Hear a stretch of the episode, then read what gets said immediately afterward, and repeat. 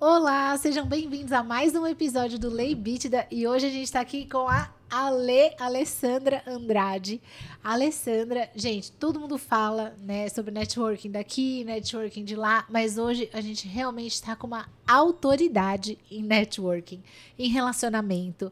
É a Ale que vai contar a história de associativismo, certo, Ale? Certo. Ela tem um currículo incrível, administradora há mais de 20 anos. Ela faz a gestão de empreendedorismo e parcerias na FAAP. Além disso, ela coordena todo o trabalho do, do CONIM, né, do Conselho de Inovação do, do, da Associação Comercial do Estado de São Paulo.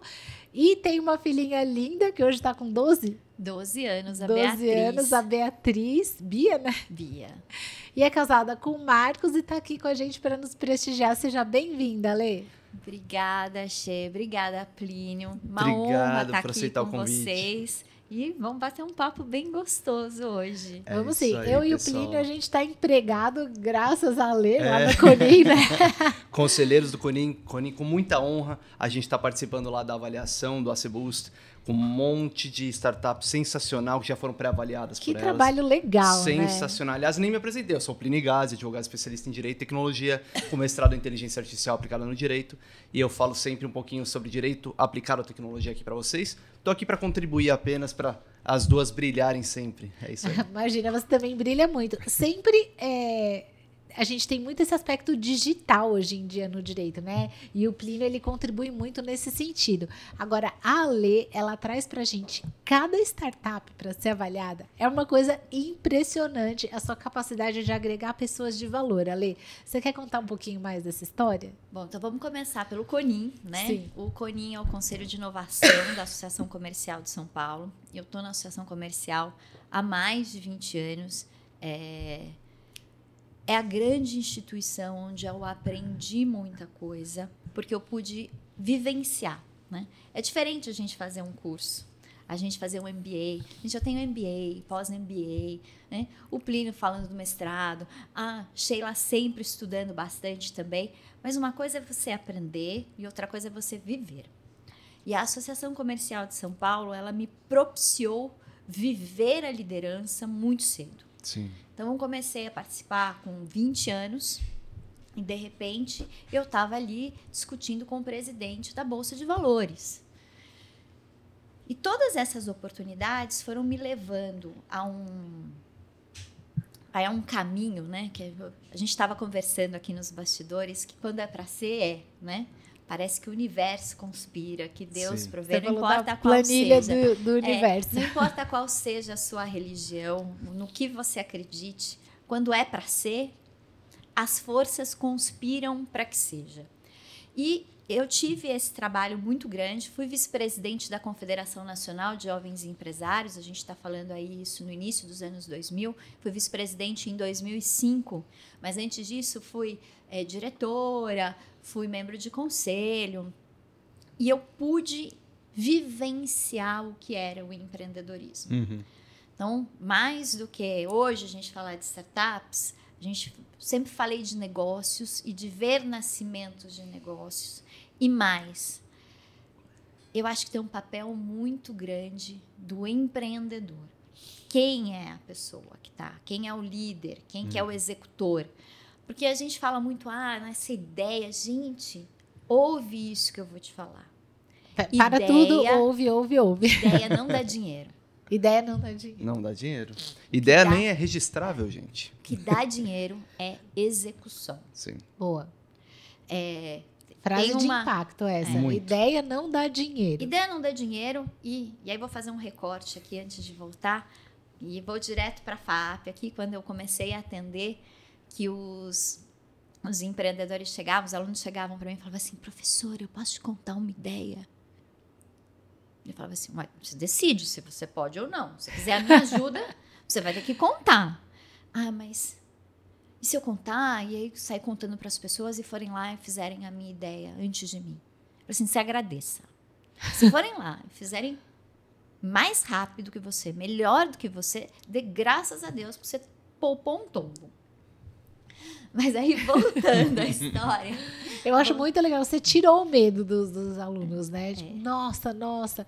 Realmente, quantas pessoas têm ideias incríveis e não executam? Exato. Eu acho que é um, uma coisa que falta no empreendedorismo brasileiro. É engraçado que a gente estava falando nos bastidores aqui com a Lê, um pouquinho sobre a história dela, né? E ela, de fato, foi uma das criadoras do conceito de empreendedorismo aqui no Brasil, introdutórias, na verdade, porque o conceito de, de Sim, empreendedorismo, na realidade, é, é internacional, né? Global mas ela foi uma das introdutoras no mercado brasileiro sobre o conceito de empreendedorismo na essência que a gente encontra no Brasil. Então, é uma das maiores fomentadoras e a gente tem aqui muita honra de recebê-la. Mas esse é um ponto muito interessante, porque as pessoas muitas vezes têm uma ideia incrível, de fato é uma ideia incrível, que, poxa, se eu tivesse essa ideia, eu também gostaria de investir. Só que falta tempo, ou falta dinheiro, ou falta até vontade. É o empreendedor brasileiro ele precisa ter acima de tudo vontade. Então, quando vem às vezes alguém para mim e fala, Plínio, eu preciso do auxílio jurídico, eu quero que você assine um NDA, eu falo, ok, tem o, o sigilo intrínseco da OAB, do Estatuto de Ética da OAB, mas eu assino um NDA sem problema nenhum.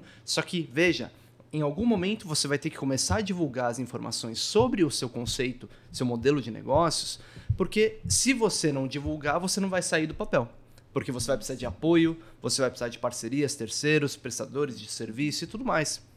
Então as pessoas elas se apoiam muito na ideia, mas o que movimenta qualquer ideia é só o esforço, é só o trabalho, é só o empenho daquele que teve a ideia se ele desenvolver, porque senão não sai de lugar não nenhum. Não sai do papel. E aí, só para fechar a, a historinha que eu comecei, então, com essa experiência toda que a Associação Comercial me proporcionou e de ter sido vice-presidente da Confederação Nacional de Jovens e Empresários, a gente não estava falando ainda de, do boom da tecnologia, a gente não está falando ainda do boom das startups. Nem de empreendedorismo, né? É, não, de empreendedorismo, sim, tinha que explicar o que era empreendedorismo. Mas, principalmente, a gente está falando de gente. E acho que essa experiência de ter montado dezenas de grupos de jovens empresários pelo Brasil, de ter entendido o líder que dava certo, o líder que não dava certo, e por que que dava certo, por que que não dava certo. Conta pra gente, Ale, por favor. gente, eu acho que tem muito a ver com propósito. Né? Sim. Eu acho que o propósito é, pode parecer piegas, entrou nessa categoria de palavras igual empreendedorismo que fica batida, qual que é o seu propósito.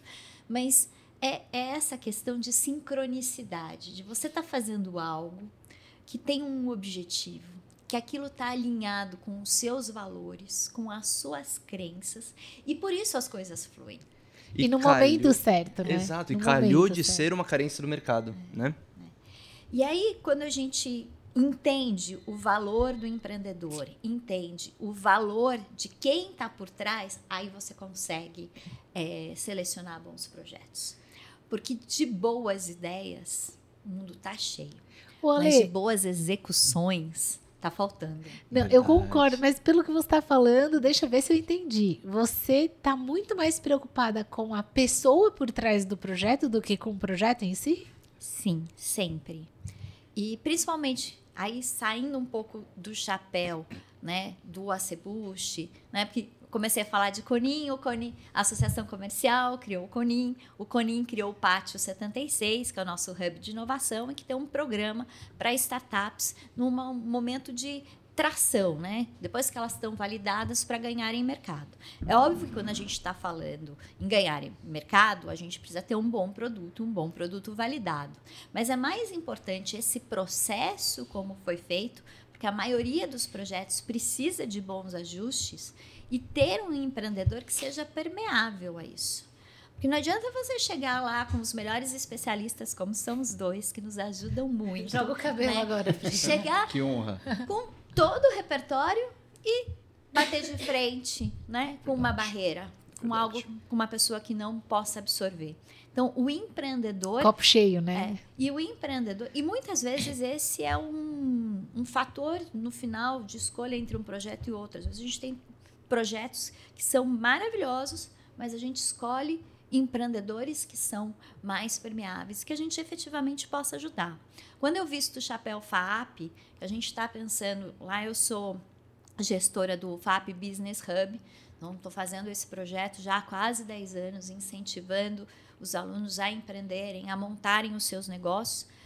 Lá é menos importante ainda o projeto Porque você formar uma capacidade crítica de um empreendedor, não importa se esse negócio não vai para frente, se esse não é o negócio da vida dele. Ele criou as bases e os parâmetros para entender o que é um bom negócio, para saber fazer escolhas. E, gente, vocês têm experiência profissional, vocês têm experiência de vida. Boas escolhas a gente só faz com experiência. Sim. É, eu tenho uma frase que é assim: não existe professor melhor que o prejuízo. É, e a, a gente estava falando na, nos bastidores, a, a Leila é muito sábia, tá, gente? Só para a gente alinhar, assim, eu admiro muito a Lê como pessoa. Eu também. É, eu, eu vivo falando assim que ela tem autoridade mesmo. autoridade, desculpa, que você vê com a experiência. Porque a gente entrevista muita gente, né? Eu e o Plínio, a gente está aqui como advogado no escritório só trata de empresas, ou seja, por dia, sem brincadeira. Num dia normal, a gente tem uma reunião com três empresários diferentes, de diferentes empresas, de diferentes ramos. Então, é, esse é o nosso dia a dia. E a gente desenvolveu uma habilidade de reconhecer pessoas. Verdade. Quando a gente está na frente de uma pessoa que não precisa ser, falar tanto, mas que ela tem a experiência, que ela, ela sabe daquilo que ela está falando, a gente sabe reconhecer. E a Lê é uma pessoa que eu reconheço dessa forma. Com e, certeza. E ela falou, falou uma coisa muito importante, né? Ela falou assim que os erros e os acertos são essenciais. Porque a gente tem essa cultura, né, Lê? Eu queria que você falasse mais sobre isso. Eu tenho isso como filosofia de vida. Eu não erro nunca. Aí faz aquela pausa dramática, né? tipo assim, o que, que é essa louca? Eu não erro nunca. Às vezes eu demoro mais tempo para acertar. Né? É, eu tenho 46 anos, já estou beirando os 47. Eu não me arrependo de nada que eu fiz. Todas as vezes que eu chorei, todas as coisas que não deram certo, tudo que aconteceu, aconteceu porque eu precisava passar por aquela experiência. Gente, isso se chama autorresponsabilidade. Não importa a vida que você está vivendo, quem te colocou nessa vida, nesse lugar, é você. Sim. Então, assim, se eu tô aqui hoje, estou grata por estar aqui e aprendi que elogio a gente não recusa, a gente agradece, porque isso, tem, isso é uma coisa muito feminina, né? Não, não, não, não. não. Ah, você também. É, né? não, não, a, gente, a gente agradece, a gente recebe honrado. Isso, acho que isso é um aprendizado de vida, a gente não só se valorizar, mas agradecer quando as pessoas valorizam a gente. Mas não importa onde a gente esteja, e eu estou feliz onde eu estou. Podia estar diferente? Podia. Gente, nossa vida sempre dá para dar uma melhorada, como também dá para piorar muito. né? Foram por causa dos meus erros. Né? Então, acho que o, a dor ensina muito. Não é que é para você sair sofrendo por aí, não. Não é isso que eu te desejo, nada disso. Mas aquelas pequenas frustrações, tudo isso faz com que a gente volte. Isso é uma coisa que eu falo muito para os meus mentorados. Ter a resposta, ter uma resposta certa não significa ter a melhor resposta. Porque oh, podem ter explica. muitas respostas certas para a mesma coisa. É, é, é, um conceito extremamente complexo, né? Mas eu, eu já queria ir para mais fundo ali no conceito uhum. de, uh, do, da questão de. Nossa, você começou a falar umas coisas que começaram a me levar até para o conceito de brasileiro empreendedor por causa das questões relacionais e mentais que o Brasil inflige nos jovens. E aí, por causa disso, as pessoas pensam num conceito de uh, copo meio cheio. E aí, a partir disso, elas se dilapidam, não aceitam elogios. Aí, eventualmente, uh, encontram uma vida que se consideram só uh, equivocados. Então, por exemplo, só erram. Você falou, nunca erro. E é muito legal esse conceito, né? Mas tem gente que sente o inverso, porque a, gente está, infelizmente, é uma coisa que a gente tem que aceitar, né? É, tem que tratar, mas tem que aceitar para começar o tratamento, que é que estamos no século das doenças relacionadas à cabeça.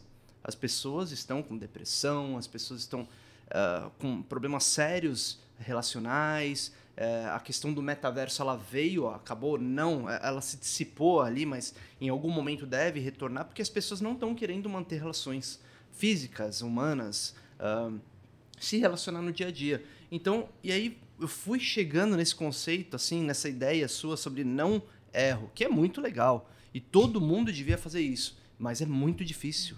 É muito difícil você enxergar uma luz do túnel, no, no final do túnel, quando você não, ao seu ver, ao seu olhar crítico, por causa de um background, por causa de uma história, você só considera que você errou. Plínio, tem uma palavra que eu acho que é a palavra da ordem, que chama mindset. Tem um livro extremamente interessante chamado Mindset, a Psicologia do Sucesso, da Carol Dweck.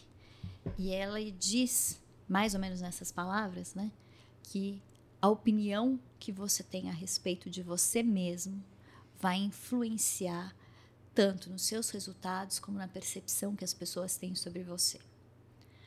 Então, se você não tiver o seu mindset acertado, se você não ressignificar uma série de coisas, porque gente, tragédias acontecem na vida de todo mundo. Sim.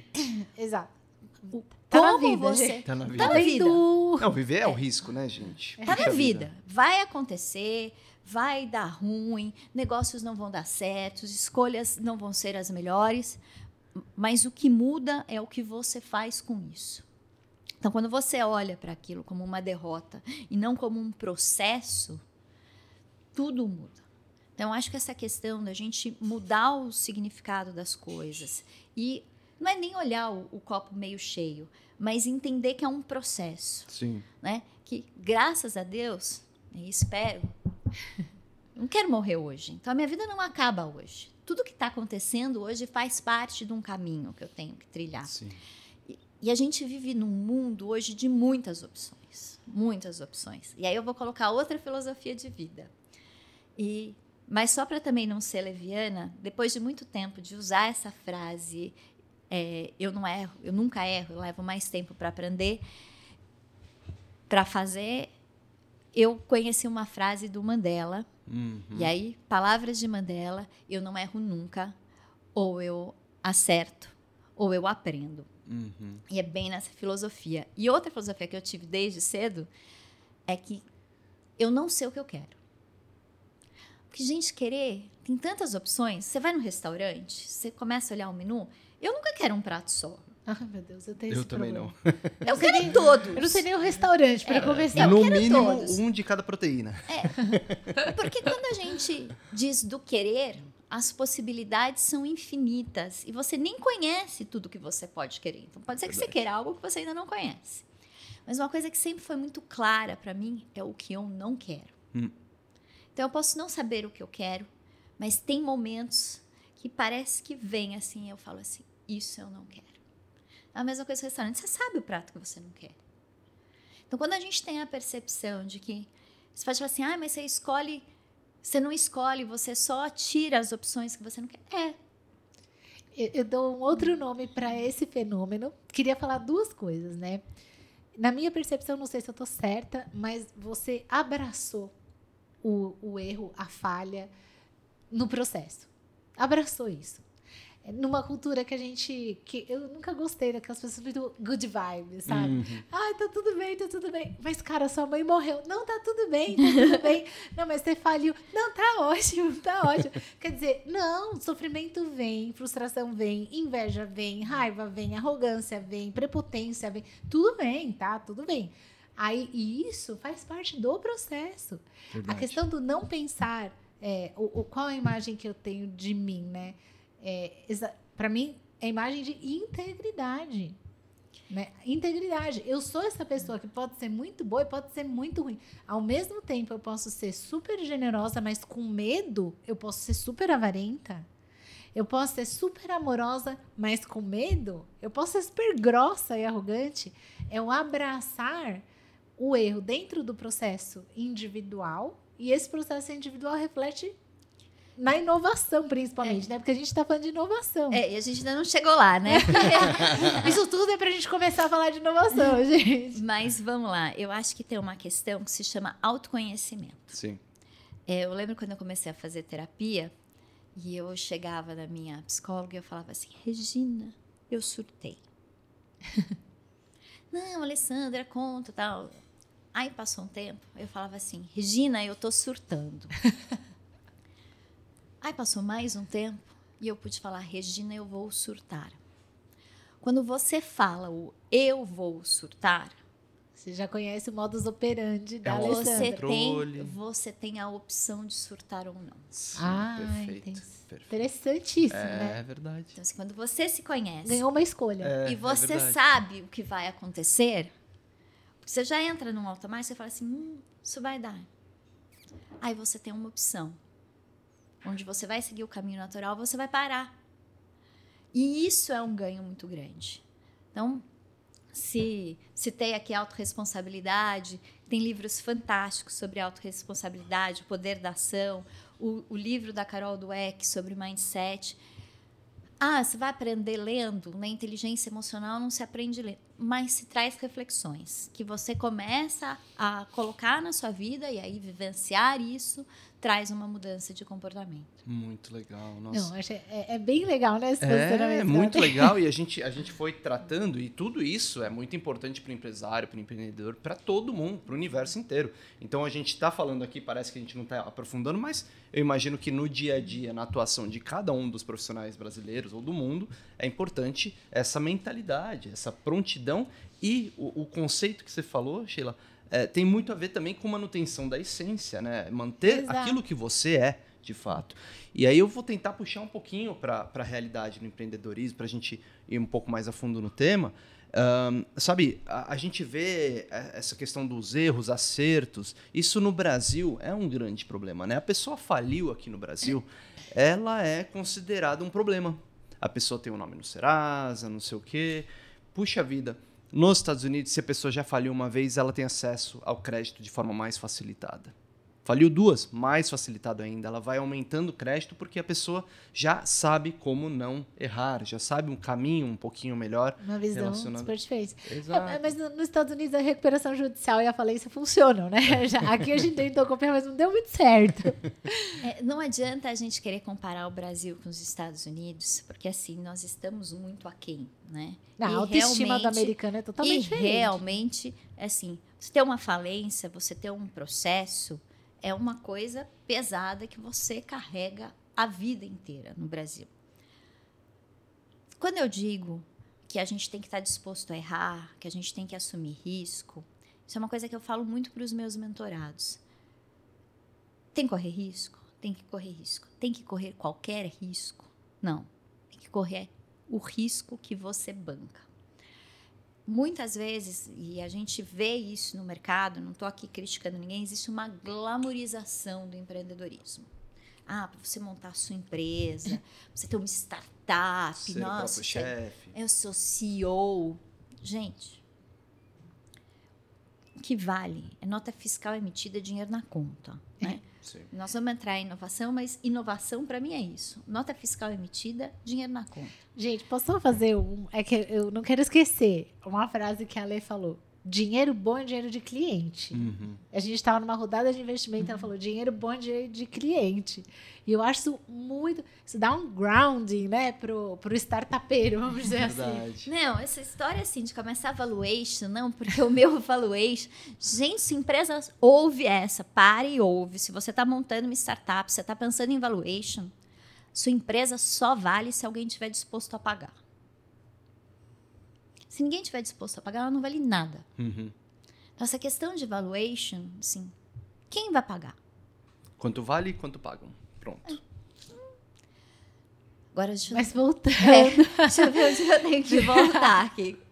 a gente estava falando da questão ainda do erro. E que só, só para dar uma, um direcionamento, se você achou que a gente não está falando de inovação, a gente só está falando de inovação, tá? É, não tem inovação sem erro. Então, a cultura onde eu não aceito falhas dentro do meu processo, dentro de mim ou dentro da minha startup, impede você de inovar. A gente está aqui com a Lei, a gente começou a falar, começou o podcast falando que ela tem autoridade e experiência. O que a gente está tratando aqui é a essência da inovação, que é o que fazer com o erro. Então, começamos em admitir Deixa eu pegar o erramos. seu gancho aqui. Pegar o seu gancho para falar alguns conceitos que eu acho que são importantes. Primeiro, o que é inovação? Uhum. A gente sempre liga inovação à tecnologia. A tecnologia é uma das coisas da inovação. Mas inovação é o melhor uso dos recursos, sejam eles materiais ou de pessoas e de processos, para que você tenha melhores resultados. Isso é inovação. Tecnologia pode melhorar processo? Pode, mas tecnologia não melhora pessoas. Nossa, inteligência artificial. É, vai, vai na essência, né? Muito legal. E aí a gente tem que falar que existem três tipos básicos de inovação. A primeira é a que a gente chama de inovação de sustentação. O que é uma inovação de sustentação? Quando você tem um produto, um serviço, você atende um determinado mercado, um determinado número de clientes e você quer melhorar o seu produto a ponto de atender melhor esse cliente, atender ele de uma forma mais abrangente ou mais especializada e você quer cobrar mais com ele. Uhum. Isso é uma inovação de sustentação. Eu quero ter o meu produto cada vez melhor, e que ele vai custar cada vez mais caro e que os clientes vão ser cada vez mais fiéis ao meu produto e ao meu serviço. O segundo tipo de inovação, a gente chama ela de inovação de eficiência. É vender mais e mais barato. Para isso, você tem que baratear processos de produção, você tem que simplificar processos, buscar novas matérias-primas com custo mais baixo é aquela coisa, a gente que também é dona de casa, né? Sheila, que a gente faz isso. Quando você está no supermercado e você olha lá um sabão em pó, você fica na dúvida se vai comprar o A ou o B, e você olha qual está mais barato, eles estão concorrendo por preço. E quando concorre por preço, a inovação que cabe é a inovação de, de eficiência. Produzir mais barato, ter uma cadeia toda mais enxuta para que esse produto chegue mais acessível e possa conquistar mais clientes. E aí, ter o terceiro tipo de inovação é o que a gente chama de inovação de novo mercado ou inovação disruptiva, que é o que a gente hoje busca, né? Ai, a gente acha que inovação é só inovação disruptiva. Não, gente, olha quanta coisa é inovação uhum. também. Mas a inovação disruptiva, ela é uma inovação de novo mercado porque ela destrói toda uma cadeia produtiva e cria um novo mercado. Tipo o Waze, assim, né? Uhum. Antes do Waze, vamos. A gente olhava no guia quatro rodas. Sim. É Antes verdade. do Waze eu me perdia só. Mais do que o guia quatro rodas, você ia viajar, foi um excelente exemplo. Você ia viajar, você comprava os guias Michelin. Né? O guia Michelin hoje é só de restaurante, Sim. é avaliação de restaurante. Ele ressignificou completamente. Mas eu ia viajar, meu pai abriu uns mapas Michelin que comprava, e aí o outro ia viajar, você emprestava o um mapa. Sim. Então, você precisava ter. Hoje a gente vem numa cultura que você não precisa ter. Eu acho que o melhor exemplo para isso é a música. Música? É. Você nem lembra que existia um LP na vida. Uhum. Nossa, eu, eu, eu tinha disco da Xuxa. Cassete, LP. É. é. eu tinha disco da Xuxa, meus aniversários estão gravados em fita cassete. Não, você tinha um LP. O LP, ele precisava ser gravado, produzido, distribuído e vendido em loja. Você precisava lá adquirir o seu próprio LP para poder ouvir a música que você queria na hora que você quisesse. Uhum. Então, quando a gente pensa e aí relacionando, vai com um business model canvas, uhum. o qual que era a proposta de valor que eu estou falando assim? Ouvir a música que você quer na hora que você quer. Nossa, móveis planejados tinham a parte dos CDs, lembra? É. Móveis planejados. Então, você precisava comprar. E mais do que você precisar da propriedade, né? Você precisava de um hardware específico. Uhum. Você precisava ter a vitrola. Vitrola. Que voltou, Tinha né? Também. Inclusive, é. agora muita gente voltou tem. Voltou glamourizada a vitrola. É, um negócio vintage. Quando? Quando esse arquivo, que era um arquivo é, analógico, né? Você precisava... Para quem não conhece, assim, o LP é um disco preto que rodava nessa vitrola. A vitrola tinha uma agulha e a agulha ia passando nas traminhas ali e produz, reproduzia o som. Quando você pega esse arquivo, digitaliza ele e joga para a nuvem, você cria um fenômeno da desmaterialização. E quando você desmaterializa, você não precisa mais do hardware. O que nós estamos falando que aconteceu hoje, para você ouvir a sua música aqui no seu celular, ou na TV da sua casa, ou no rádio, a música que você quer, na hora que você quer. Um, você não precisa mais adquirir quanto custa para você ouvir uma música. E dois, você não precisa mais de um dispositivo específico. Com isso, você não só desmaterializou, como você democratizou. E quando você faz isso e acessa um novo mercado completamente diferente e literalmente destrói o mercado que existia, porque hoje não se fabrica mais LPs. Não. Não é só fabricar o LP, não, gente. na verdade, fabricam muito LP. É, é, o mercado está aquecidíssimo. É, mas não, é, não, não mais com essa proposta de valor de eu quero ouvir a música que eu quero. É, Sim, é, um hobby. É um hobby. É um hobby. Mas assim, você não só tinha a fábrica, então pensa na fábrica, pensa na maquininha lá, pensa na pessoa trabalhando para fazer, na pessoa trabalhando para embalar, no caminhãozinho que ia lá pegar levava para a loja, chegava no arquivo, você chegava lá, olhando. eu comprava, eu comprava, já, já era mais da época do CD, na Hi-Fi do Shopping Morumbi, Sim. né? Era que pegava, tinha tudo, mas você chegava agora lá. Agora tem uma dengue ali. É, podia ter, podia não ter, você tinha que ficar esperando. Bom, enfim, tudo isso não existe mais. Todos esses empregos deixaram de existir todas essas empresas deixaram de existir. E isso sim é uma disrupção. Sim. O mercado mudou completamente. Então, quando a gente fala em disrupção, pensa na música. Em todo o mercado que foi mudado, em todas as formas, e isso é uma inovação de novo mercado. Por quê? Porque passou a atender a outras pessoas num outro modelo financeiro. Sim. Deixa eu entender, é, é só para ver se eu entendi mesmo. O Waze, ele não matou o mercado. Ele veio aprimorar o mercado já existente. Então, eu usava mapa, agora eu uso o Waze. Não, não, ele matou o mercado. Sim. Ele matou o mercado? Matou, porque você tinha toda uma indústria gráfica por trás. Ah. É. O conceito ele não existe mais. Você tinha que comprar um mapa. Agora não, ele está disponível. Você paga para usar o Waze? Não. Você compra o Waze? Não.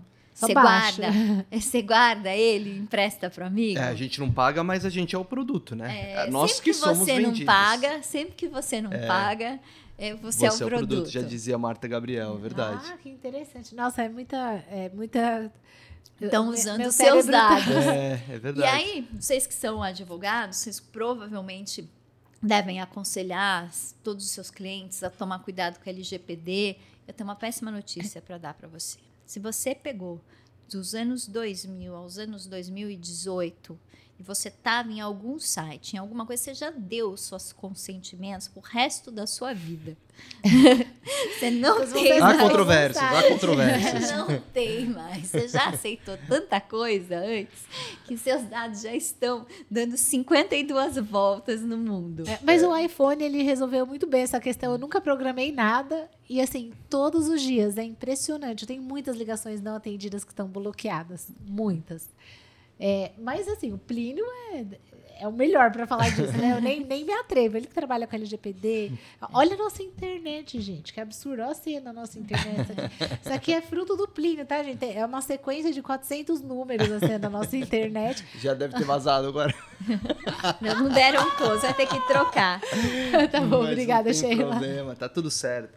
Mas o é, é, é de fato, o consentimento ele foi expresso e, mas ele não era inequívoco, ele não era informado. Então, existem outras bases legais que podem substituir esse consentimento. Mas eu, eu discordo respeitosamente com relação ao consentimento pelo resto da vida. Porque qualquer momento, se você quiser revogar o consentimento, você revoga. E o problema é identificar de onde veio, o problema é parar de circular, quando está numa dark web, quando está numa uma onion. E, e, é isso que provavelmente a gente já passou, assim, não estou falando que você não tem que tomar cuidado com o LGPD, principalmente se você é dono da empresa, né? Sim. Os dados que você coleta, hoje você tem uma responsabilidade gigantesca. Então, eu vejo muito mais uma responsabilidade hoje para o empresário, para o empreendedor, com, com os certeza. dados que ele coleta, mas assim, a gente tem uma falha gigantesca do passado. E não, a gente estava falando nos bastidores sobre divórcio, né? Sobre o papel das mulheres nisso tudo. E não adianta a gente querer é, fazer acordos hoje pensando em mulheres que casaram há 20, 30 anos atrás, que foram levadas a escolhas diferentes porque a sociedade era diferente. Então, com os nossos dados é mais ou menos a mesma, mesma coisa. Aconteceram coisas com os nossos dados que a gente não tem mais como rastrear naquele momento. Então, por isso que eu falo, Era tem um período. É, de hoje para frente, vai de 2018, por aí já começa a ter uma visão Sim. maior tal. Mas antes disso, o que aconteceu, aconteceu. Não é. tem, não tem, não dá para pagar. É verdade. O passado. É verdade. Não dá para tratar uma, uma mulher hoje que se divorciou, que casou há 30 anos atrás, como uma que casou em 2021 e está se divorciando agora. É né? verdade, é verdade. É, é, totalmente diferente. O papel da mulher era diferente, a função, a inserção no mercado de trabalho. A gente estava conversando sobre isso. E aí, pegando esse gancho, porque os bastidores foram riquíssimos. né? Se desse para gravar, né? Puxa é, eu estava falando com a Lê também que Teve muito assunto, mas um eu não poderia deixar de falar e a gente tem um tempo limitado aqui. Que é o seguinte: a gente fala muito de networking hoje. Muito. E muita gente fala sem viver o networking. A Ale é uma das pessoas que mais faz networking que eu conheço. E por que que ela... Ah, Sheila, então quer dizer que ela passa o dia inteiro dando cartão? Não. Por que que, ao meu critério, a Ale é uma pessoa muito eficiente em networking? Porque ela conhece pessoas, as agrega e gera um resultado com isso. Os projetos que ela fez foi todos de escolher pessoas certas. Ó, por exemplo, aqui, tá? Vou falar como a gente tá abaixo da. Uhum. Quando eu preciso contratar mão de obra, meu, é um transtorno, porque eu não conheço gente. Eu preciso de alguém de confiança. O que, que eu faço? Minha rede de networking dentro da minha própria seara de trabalho, que eu atuo há mais de 15 anos, é pequena. A Ale, ela consegue, dentro desse cenário, né? E o projeto do Coninho, onde nós somos conselheiros, é um, um exemplo disso. Ela consegue agregar pessoas de diferentes funções, confiáveis tecnicamente, confiáveis pessoalmente, agregar e formar um resultado. E eu queria falar, perguntar para a Ale assim: Ale, você poderia contar a sua história? Que hoje o pessoal fala muito de networking, mas da essência de como tudo aconteceu, porque não é de hoje, viu? Não, não é. Não é que a gente tá é um assim. De longa data. Né, eu não sei nem como tratar porque eu sou preguiçosa. Não, não me ensinaram o poder do relacionamento. E como a gente tá com uma especialista. mas vamos... eu fui ensinada. Eu Exato. fui ensinada. Ela foi ensinada. Eu fui ensinada. Sabe aquelas histórias que você ouve do seu pai? Ah, menino não chora. Essas coisas, essas crenças que vão colocando na gente. É, dentre diversas crenças, uma das crenças que meu pai colocou, e ele sempre dizia essa frase, que ele falava, filha, a única herança que eu vou te deixar, e meu pai foi muito empreendedor, tá? Meu pai construiu empresa, meu pai fez um monte de coisa, mas ele falava assim, a única herança que eu vou te deixar são os amigos que eu tenho. Olha que interessante. Não, gigantesco isso. Eu, eu achei até incrível. arrepiei. É. é e isso eu ouço desde que eu sou bebê, né? Então, sempre cresci com essa filosofia e entendi que esses relacionamentos, mais do que networking, eles são de amizade, eles são de colaboração, são de companheirismo. Tem até um vídeo recente meu que está no Instagram que eu falo assim, seja indisponível. Aí você fala assim, como que você quer fazer networking sendo indisponível? Porque na realidade isso vem de uma base, também é um outro livro fantástico que chama O Essencialismo, a gente estar no momento certo, ajudar as pessoas na hora certa, estar disponível para isso, mas com propósito, né? É... Bom, quando a Sheila me convidou para participar aqui, na primeira vez eu falei, Sheila, não posso. Todos esses dias que você me passou, eu vou estar fora do Brasil, mas o próximo eu vou. E estou aqui. Não Chegamos preciso ficar é, batendo, é, justificando, nada. É ser assertivo. Sim. E dar sem pensar no que você vai receber. Isso é muito importante. Eu acho que tem uma lei universal. A, a planilha, é, ela falou. É, planilha. uma planilha universal de débito e crédito que não é entre a Sheila e a Alessandra, entre o Plínio e a Alessandra. É do universo. Sim. Você faz de um lado, você recebe do outro, você ajuda uma pessoa que você nem imaginava que você poderia ajudar. Às vezes, 10 minutos do seu tempo que você dedica ali faz uma diferença enorme de uma pessoa que efetivamente nesse momento ou você não consegue enxergar que vá contribuir igualmente para você, mas que alguma outra pessoa no momento que você precisar vai fazer é, esse papel na sua vida. Eu acho que existe essa planilha de débito e crédito. Eu falei universal. que eu vou falar meu marido, o rei do Excel, que tem uma planilha no universo que ele não precisa se preocupar. e tá tudo lá. E que eu acho que relacionamento é a gente servir para poder ser servido. E a gente tem que fazer parte para nos considerarem parte. É, e, e é uma aqueles, construção. Aqueles coachings que te é. falavam que não era assim, né? Gente, eu tive, tive uma coach que foi uma pessoa que me ajudou muito mas que também deu um impacto muito grande nas minhas crenças. Eu acho que eu fiquei um tempo meio zureta de pensar na utilidade das pessoas. Né? É óbvio que eu conheço a Sheila, eu sei a capacidade profissional dela, eu sei aonde ela vai poder me ajudar se eu precisar de uma opinião, sei quem eu posso indicar para ela ou não. Mas ela não é isso. A Sheila é muito mais que isso. E trazer essa visão de utilidade para as pessoas foi algo que mexeu e vou contar. Acho que eu nunca contei isso publicamente. Tchá, tchá, tchá, é. e eu comecei a ter dificuldade para me relacionar com as minhas melhores amigas. Puxa. Porque foram pessoas muito importantes na minha juventude, cada uma seguiu uma, um caminho, cada uma tem um estilo de vida diferente, e de repente naquela visão que estavam me trazendo, elas não eram úteis. Uhum. Pesado, é, denso, é, né? É pesado, é pesadíssimo. É, pesado, é erradíssimo. Na verdade, é. utilidades para mim é quando você tá na, na Leroy Merlin, aí você fala assim, ah, onde fica um rodo? no setor de utilidades. É, utilidade para mim tá ligada ao objeto, é, não à pessoa. E eu vou dizer que com tive a oportunidade agora em julho de passar 10 dias com essas amigas. Ai, que legal. Em Trancoso. Renovou Tava chovendo pra caramba, não tinha o que fazer. E cara, que coisa boa você ficar jogada no sofá perto de alguém que não vai te julgar que não tá vendo para que, que você serve, que só gosta de você. Sim. Só gosta, gosta da companhia, gosta do gosta momento, da companhia. gosta de renovar. E você se sente confortável. É. Não tá olhando, você não precisa pensar a roupa que você vai pôr, Ai, é você bom. vai fazer, o que você vai falar. Você só pode ser. Né? É então, assim, sou muito grata de não ter perdido essas amizades no momento que eu estive mais ausente, porque são amizades Sim. de verdade, e de poder fazer essa diferenciação.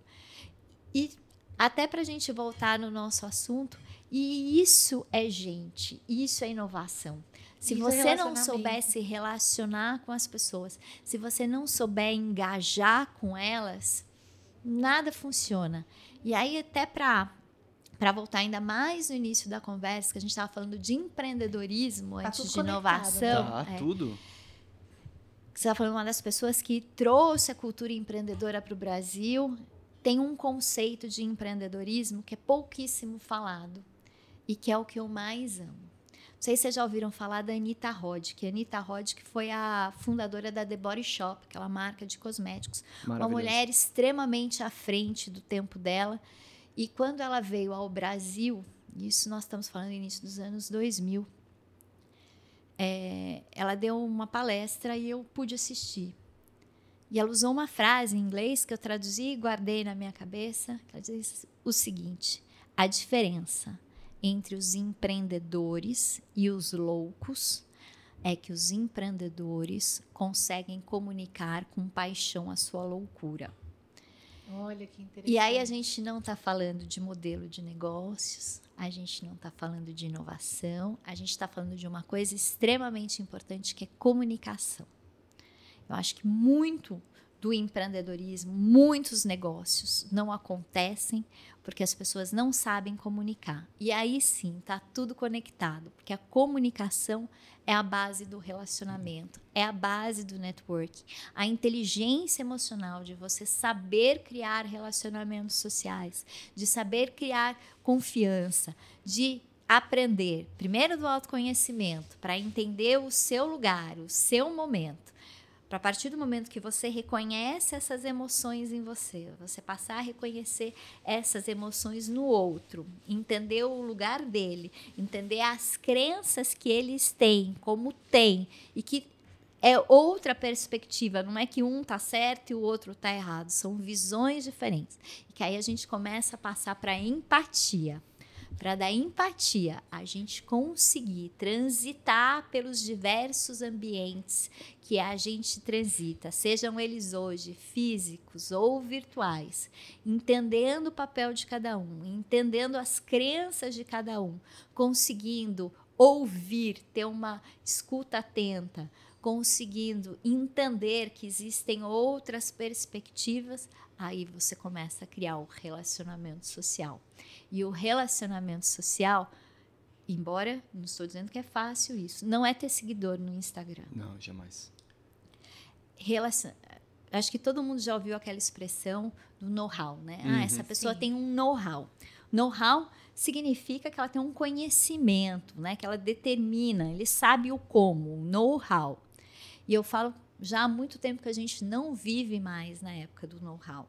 A gente vive na época do know-who. Você conhecer pessoas que são especialistas e que não é que elas precisam te dar o conhecimento delas, mas elas vão te dizer: para isso você tem que fazer isso. Justo. E que você possa confiar, você pegar o telefone e a pessoa te atender. Isso é relacionamento. Verdade. Verdade. Isso é difícil manter, Só queria adicionar né? assim, se comunicar, o pessoal fala muito de comunicação, mas posso falar a minha percepção? Você só se comunica quando você tem um autoconhecimento e um desenvolvimento emocional e espiritual elevado. A sua comunicação melhora é, é, de acordo com a, a sua evolução interna. Porque, por exemplo, vou vou pegar aqui, uma pessoa manipuladora, ela não comunica a vontade dela. Por quê? Porque ela quer manipular. Por quê? Porque ela tem medo Verdade. de não, não falar aquilo que ela quer. Olha, agora, agora você pegou num ponto. Agora vai, vai, vamos é, começar o podcast. Porque uma das coisas que eu adoro falar, e hoje eu sou palestrante também, eu gosto de falar de poder e influência.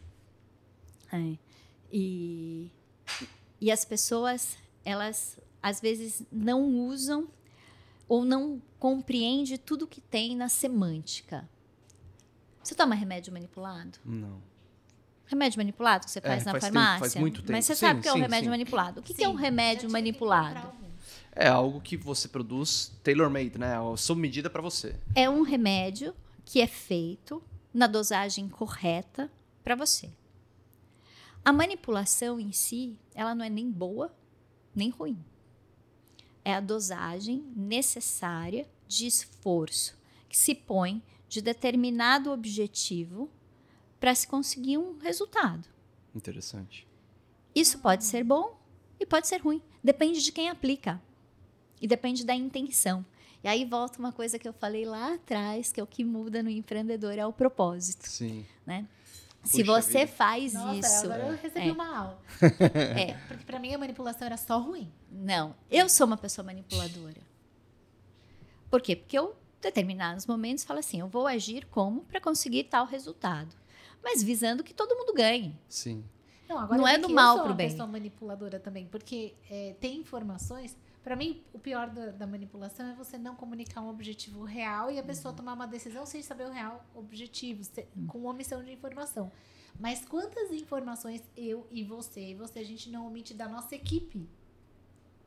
Porque a nossa equipe não escolheu empreender. Então, eles não escolheram Sim. tomar risco. Então, eles não podem saber se tem cliente que está inadimplente, se aquela conta está com medo de atrasar. A equipe não pode saber dessa informação, porque eles não escolheram Sim, estar no verdade, local de risco. Verdade. Sheila, Isso seria uma vamos, Você tem uma carreira ainda como mãe, você vai descobrir quanta informação você não vai dar. Tem três semanas a mais a minha filhinha. Nossa senhora, uma bênção de Deus. Nós dois, aí a gente vai ir da semana É, gente, o papo tá muito bom, já passamos bastante do nosso tempo, a gente tem que começar a encaminhar para o final. Vou falar duas frases que suas frases me fizeram lembrar. Uma delas eu acho que é do Chacrinha. Quem não comunica se, se estrumbica, né? É. Isso é fato. Na prática, é isso. E a segunda frase é uma derivação da frase da Anitta Roddick. Reutemann? Roddick. Roddick. Eu já tinha ouvido essa frase, mas eu lembro da outra frase, que é a diferença entre o empre empreendedor, o empresário de sucesso e um louco é o sucesso, é o dinheiro.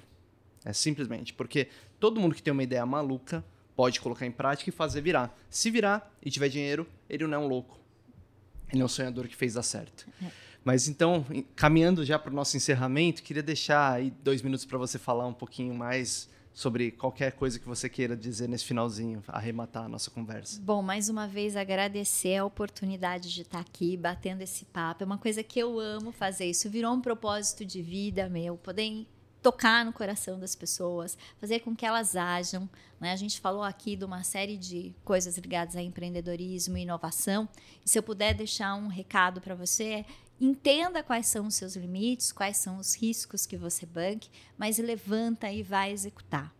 Né? Eu Perfeito. acho que bons planejamentos podem ser arruinados por uma má execução e péssimos planejamentos podem ser extremamente salvos por boas execuções. O importante é fazer, mas não é fazer qualquer coisa, é ter uma noção dos riscos que você está correndo. Eu tenho muito medo dessa coisa que a gente fala assim, ah, sai empreendendo. Não é assim, não, gente. De jeito nenhum. Você tem que saber o que você está fazendo, porque no Brasil ainda tem uma legislação que te traz consequências, né? Seus erros. Então, faça degrau por degrau, use design thinking, né? Planeje, prototipe, faça as coisas devagar, mas faça. Justo. Faça e faça de uma forma barata. Faça de uma forma onde você banque os erros que você possa cometer, porque você vai cometer. Com certeza, mas e nunca vai errar. Redes sociais, né? Suas redes sociais, contato, como que a gente acha a ler? Gente, eu, eu, brinco que eu sou indisponível, porque a coisa mais difícil que tem é me acharem no WhatsApp. Sim, meu WhatsApp é uma loucura. E o que acontece? Eu acabo não vendo tudo. Mas tem uma coisa que eu respondo é Instagram. Tem a minha rede social, que é AleCFA, que eu sou Alessandra Conceição Ferreira de Andrade. E eu respondo todos os dias, à noite que eu vou, vou xeretar a vida dos outros. aí eu entro, respondo as mensagens, sou eu mesma que respondo. Que legal. E outra coisa também te convidar a seguir a rede social do nosso projeto na Associação Comercial, onde a gente tem a Sheila e o Plínio colaborando com a gente, que é o Pateu com E mesmo, Pateu 76 que também está no Instagram, no YouTube, com diversos conteúdos e que a gente pode cada vez mais ajudar os empreendedores ali com um conteúdo focado para startups. Perfeito, maravilha. Que sensacional essa conversa. Foi incrível. É, foi muito rápido, gente. a gente espera que todo mundo tenha gostado. Vamos chamar sempre, puxa vida. Aqui, aqui é o seu espaço, Ale. Puxa, espero que vocês tenham gostado muito. Então, vocês estão acompanhando aí o Leibit pelas redes sociais, pelo Spotify, pelo Deezer, pelo Apple Music ou pelo YouTube. Então, se você tiver mais dúvidas, quiser mandar, comentar esse, é, esse podcast, pode mandar e-mail para a gente, também a gente repassa para ler, ou vai direto lá no Instagram dela, que vai ser ótimo também você fazer contato, que com certeza você vai aprender muita coisa com ela. Então a gente agradece muito esse momento, agradece muito a Lê por ter topado esse desafio, essa, é, estar aqui conosco, né? E é isso aí, a gente está à disposição de vocês, pessoal. Espero que vocês tenham gostado e deixe um abraço aí. Um abraço, Obrigada, tchau, tchau. Obrigada, pessoal. E Obrigada. vocês também podem seguir a gente no Instagram, é HSLG Advogados. Lá tem o nosso trabalho. O Leibítida, como o Plínio falou, tá no Spotify, tá no Deezer, tá no YouTube. YouTube você também pode achar a gente no arroba HSLG Advogados. Ah, não tem arroba no YouTube, né? É, na verdade, o arroba remete a um perfil, então... Ah, legal. e no nosso site, né? www.hslgadvogados.com.br. Lá tem nosso WhatsApp, é fácil de nos encontrar. Se quiser nos encontrar também é só vir aqui na Sugar Zaidan, a gente tá por aqui todos os dias. E até o próximo episódio. Beijo, tchau, tchau. Tchau, tchau, tchau. tchau.